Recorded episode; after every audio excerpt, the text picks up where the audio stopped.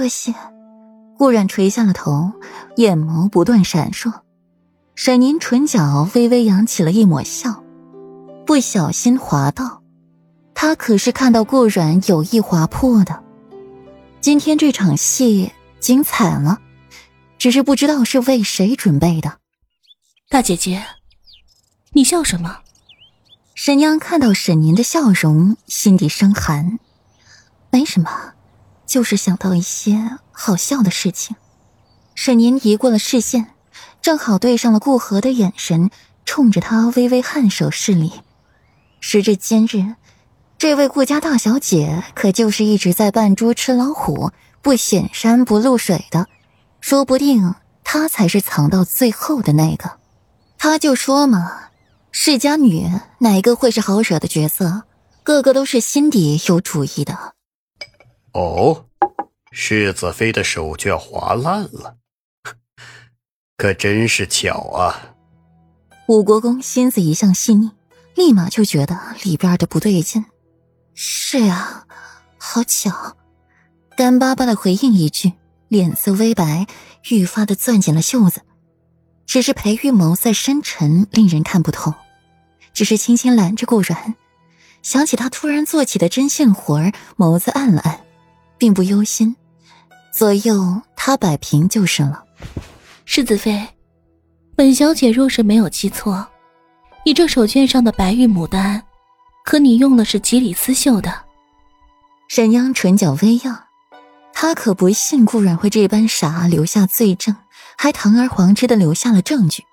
可是现在顾然有口难辩呢。我我是用的吉里斯，可。可这和我有什么关系？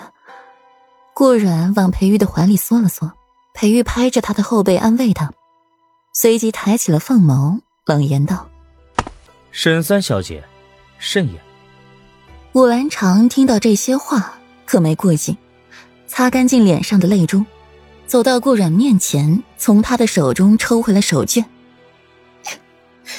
正午在此，你还有什么好说的？就是你害死了我大姐姐。顾阮秀眉一蹙，抿了抿唇，站起来，以身高碾压武兰长。武小姐，说话可要仔细舌头，可莫要闪着了。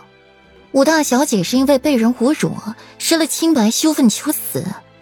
本妃乃一介女子，如何轻薄了武大小姐去？顾然被武兰长气得小脸通红，直喘着粗气，鼓起了右颊，一脸不平。你，你强词夺理！那我大姐姐身上的吉里斯，你怎么解释？物证俱在，你还有什么好狡辩的？物证亦可以作假，你凭什么说？说这团乱糟糟的丝线就是我手绢上的？我只是用吉里斯绣花，可没用吉里斯织手绢。这白玉牡丹还完好无损着呢。顾软张了张嘴，愈发的觉着自己有口难辩了。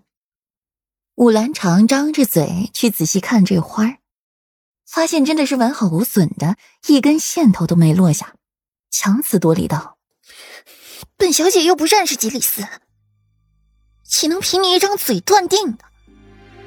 即便这手绢不是吉里斯，那你身上也一定有。”顾软皱着眉往后退，你想干嘛？自然是搜身，你不敢吗？武兰长小嘴巴巴巴的甚是厉害，当着众人面就要搜裴王府世子妃的身。